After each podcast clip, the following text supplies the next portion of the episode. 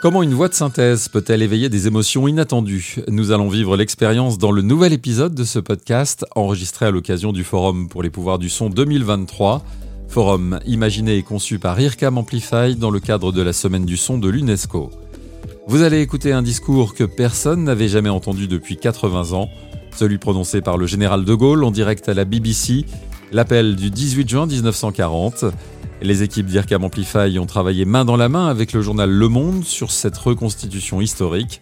Et pour nous en parler, Charles-Henri Groux, journaliste au Monde, et Frédéric Amadou, CTO d'IRCAM Amplify, sont nos invités.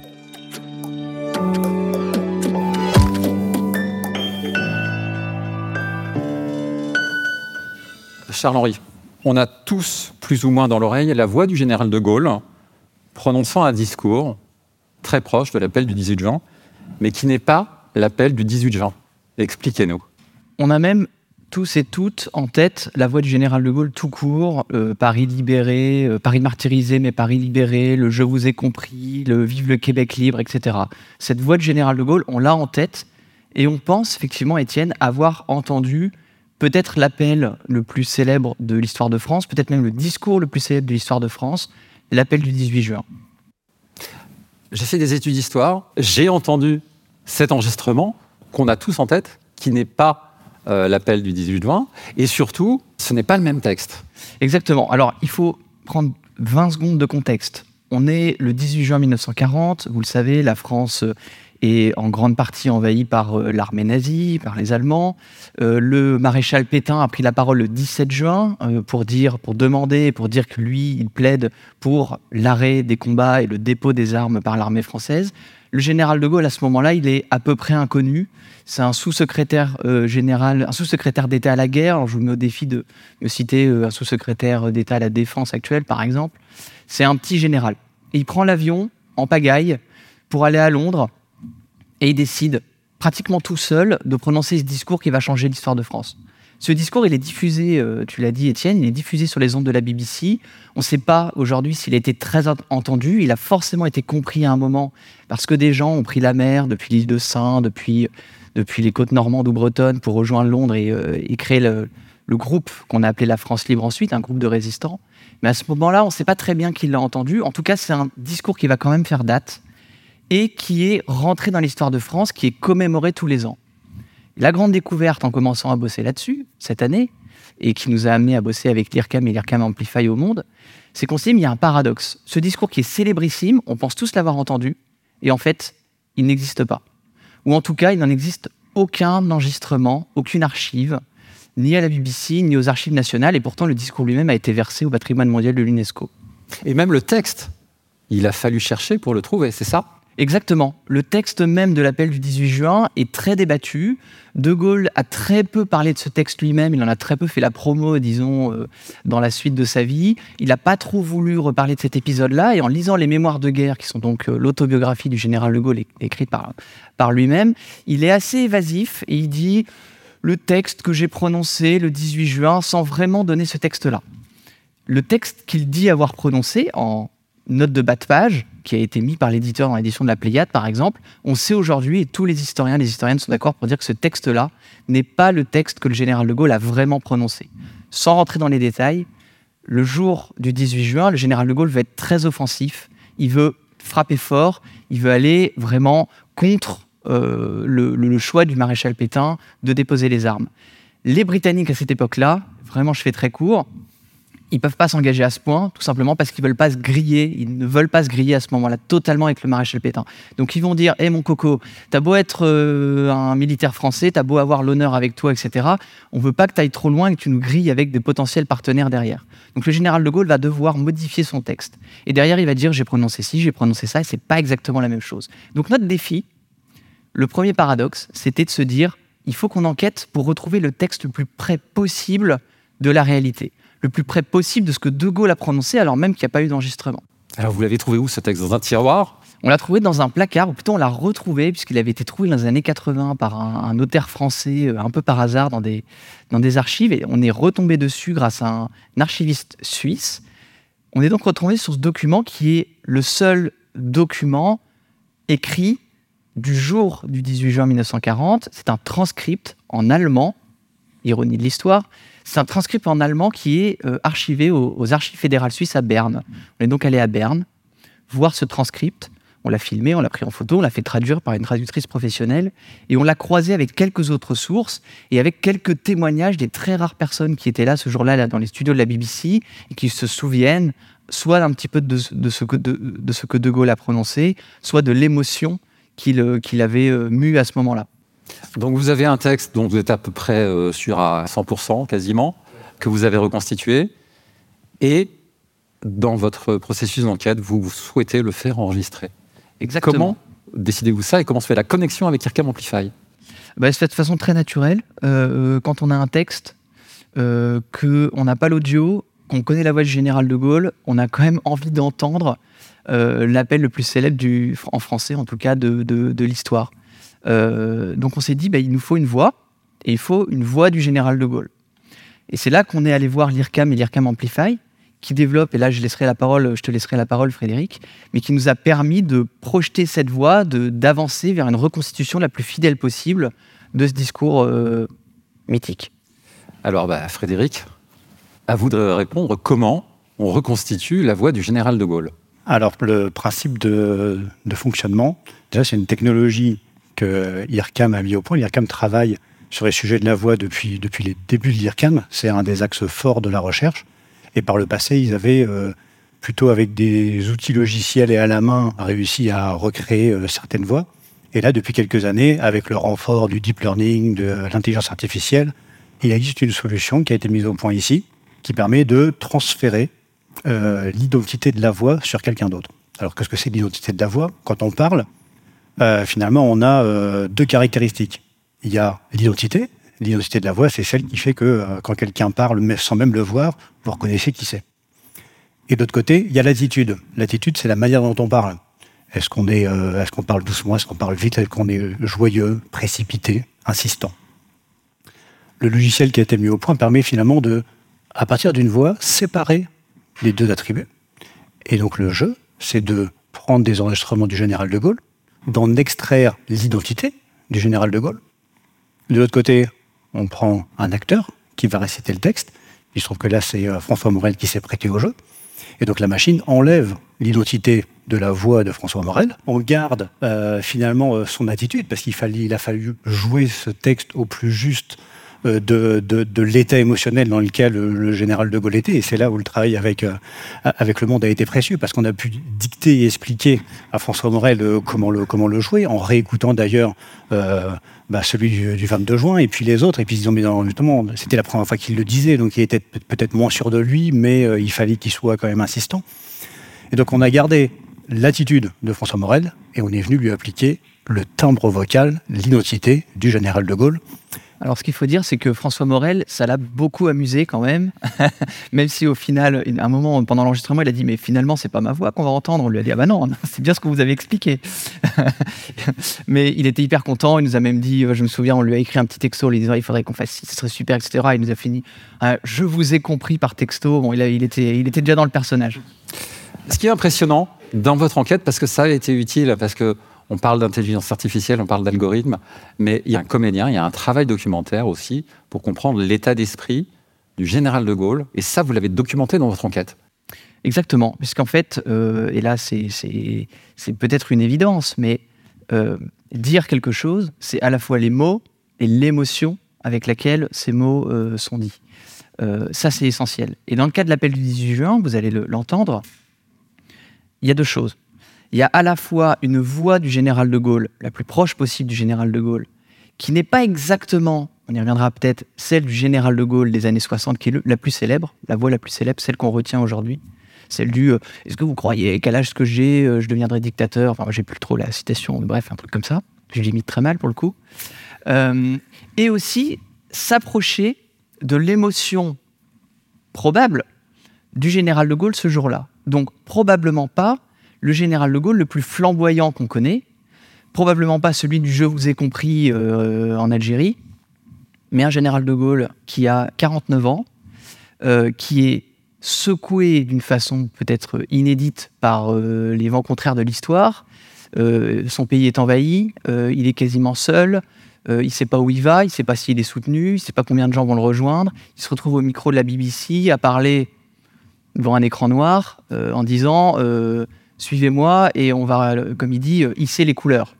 il ne dit pas ça dans le discours, mais il dit ce jour-là, dans, dans son autobiographie, il dit ce jour-là, il fallait d'abord hisser les couleurs.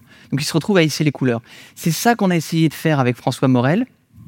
On s'est un petit peu laissé entraîner parfois par la fougue de François Morel. Euh, donc on a demandé à François Morel d'être le plus sur la retenue possible, d'avoir à la fois ce coffre qu'on lui connaît, cette gouaille, je ne sais pas si c'est le bon mot, mais cette façon un peu de rouler les airs, etc., qui correspondait bien et qui était la raison aussi pour, pour laquelle on était allé le chercher. Et en même temps, lui demander d'être un, peu sur la retenue pour justement avoir ce côté, ben voilà, un général de Gaulle qui n'est pas encore complètement sûr de ce qu'il fait, pas encore complètement sûr de lui. Je crois que c'est le moment. Je vous propose de nous replonger le 18 juin 1940. Voici ce que nos parents, nos grands-parents, ont entendu. Les chefs qui, depuis de nombreuses années, sont à la tête des armées françaises, ont formé un gouvernement. Ce gouvernement, alléguant la défaite de nos armées, s'est mis en rapport avec l'ennemi pour cesser le combat. Le gouvernement français a demandé à l'ennemi à quelles conditions honorables un cessez-le-feu était possible. Il a déclaré que si ces conditions étaient contraires à l'honneur, la dignité et l'indépendance de la France, la lutte devait continuer. Certes, nous avons été, nous sommes submergés par la force mécanique, terrestre et aérienne de l'ennemi. Infiniment plus que leur nombre, ce sont les chars, les avions, la tactique des Allemands qui nous font reculer. Ce sont les chars, les avions, la tactique des Allemands qui ont surpris nos chefs au point de les amener là où ils en sont aujourd'hui. Mais le dernier mot est-il dit? L'espérance doit-elle disparaître? La défaite est-elle définitive? Non. Voyez-moi, moi qui vous parle en connaissance de cause, et vous dis que rien n'est perdu pour la France. Les mêmes moyens qui nous ont vaincus peuvent faire venir un jour la victoire. Car la France n'est pas seule. Elle n'est pas seule. Elle n'est pas seule. Elle a un vaste empire derrière elle. Elle peut faire bloc avec l'empire britannique qui tient la mer et continue la lutte. Elle peut, comme l'Angleterre, l'utiliser sans limite l'immense industrie des États-Unis. Cette guerre n'est pas limitée au territoire de notre malheureux pays. Cette guerre n'est pas tranchée par la bataille de France. Cette guerre est une guerre mondiale. Toutes les fautes, tous les retards, toutes les souffrances n'empêchent pas qu'il y a dans l'univers tous les moyens pour écraser un jour nos ennemis foudroyés aujourd'hui par la force mécanique, nous pourrons vaincre dans l'avenir par une force mécanique supérieure. Le destin du monde est là. Moi, général de Gaulle, actuellement à Londres, j'invite les officiers et les soldats français qui se trouvent en territoire britannique ou qui viendraient à s'y trouver avec leurs armes ou sans leurs armes. J'invite les ingénieurs et les ouvriers spécialisés des industries d'armement qui se trouvent en territoire britannique ou qui viendraient à s'y trouver à se mettre en rapport avec moi. Quoi qu'il arrive, la flamme de la résistance française ne doit pas s'éteindre et ne s'éteindra pas. Demain, comme aujourd'hui, je parlerai à la radio de Londres. Charles-Henri, euh, en écoutant ce discours, où il y a beaucoup de choses qui résonnent de façon très contemporaine. Les forces mécaniques, c'est un sujet, je crois, en ce moment en Europe. La performance technologique, elle est au service de la mémoire, de la mémoire collective dans ce travail oui, et d'ailleurs, ça a été euh, une des grandes surprises euh, de, ce travail, c'est que dès qu'on en a parlé à euh, des profs, des chercheurs, des historiens, des historiennes, des gens qui sont spécialistes de cette période-là, ils ont été non seulement curieux, mais très enthousiastes. Ils ont voulu entendre, non pas pour entendre le vrai appel du 18 juin, puisqu'il ne s'agit pas du vrai appel du 18 juin, il s'agit de la reconstitution la plus fidèle possible de cet appel, mais parce que avoir l'audio, l'entendre, c'est le ressentir d'une façon complètement différente. Et euh, très personnellement, le lire sur Wikipédia, cet appel, ou en entendre ici une reconstitution, je ressens des choses évidemment complètement différentes. Là, je, je frissonnais très franchement à l'entendre. C'est un discours qui, qui, qui est un discours brillant de lucidité à ce moment-là. Euh, c'est un discours quasi prophétique c'est l'un des premiers à dire que cette guerre va devenir une guerre mondiale. Il faut comprendre qu'aujourd'hui, euh, rétrospectivement, tout ça, ça nous paraît presque évident, tout ce que dit Général de Gaulle. Au moment où il le dit, il y a peu de gens pour le dire. Euh, et derrière, au moment de la publication, puisque l'objectif du monde, ce n'était pas de produire un faux, euh, l'idée, ce n'était pas de produire un deepfake, quelque chose qui devait tromper l'auditeur, c'était de dire, voilà, on bosse avec une techno, on bosse avec des chercheurs, on bosse avec une méthodologie, pour vous montrer ce qui est possible aujourd'hui, vous en montrer les limites aussi, vous en montrer les potentiels risques, et puis aussi pour ouvrir une page d'histoire et vous apprendre des choses sur une page essentielle de, l'histoire de, l'Europe.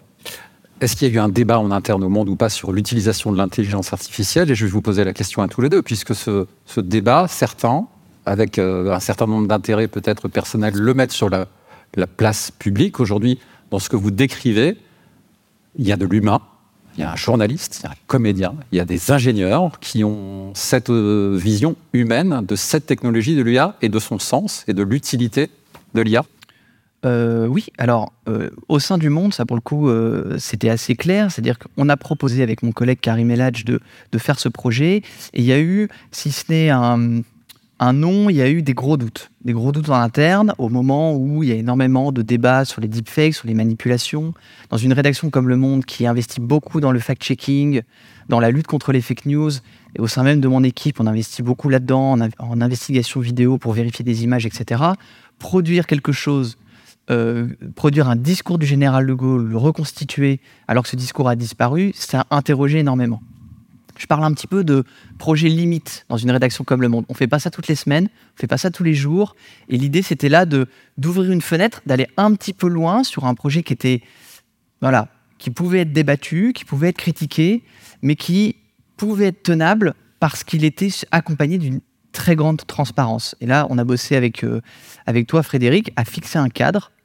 Qu'est-ce qu'on se permet Qu'est-ce qu'on s'interdit Et comment on le raconte Donc, si vous euh, allez sur le site du Monde pour voir ce discours, pour l'entendre, c'est euh, englobé dans toute une armature qui dit voilà ce que c'est, voilà comment ça a été produit, etc.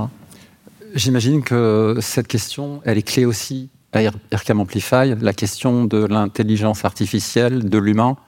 Il n'y a jamais un humain euh, très loin de la machine à IRCAM Amplify et à l'IRCAM. Il y a finalement, même dans l'intelligence artificielle, finalement, euh, on met beaucoup l'intelligence artificielle en avant. C'est produit par des humains et quand ça fonctionne bien, c'est parce qu'il y a des humains autour. Mais comme au monde, euh, on n'utilise pas, euh, pas la technologie tous les jours non plus. le choix des projets sur lesquels on l'enclenche sont toujours choisis dans une grande minutie pour vérifier, là, dans l'histoire du général de Gaulle, qu'il il y, a un fondement profond dans, dans le sujet du projet. Et on vérifie tout avant de ne serait-ce que commencer à une voix. C'était euh, passionnant. On pourrait encore passer beaucoup de temps, mais on a encore beaucoup de, choses à voir dans ce forum pour les pouvoirs du son dans l'industrie. Je précise que toute l'enquête est disponible sur le site du Monde. Il y a un documentaire aussi passionnant, Charles-Henri. Euh, il est en accès euh, libre, que vous soyez abonné ou non. Je vous demande d'applaudir Charles-Henri Groux, journaliste au Monde, et Frédéric Amadu, CTO d'IRCAM Amplify.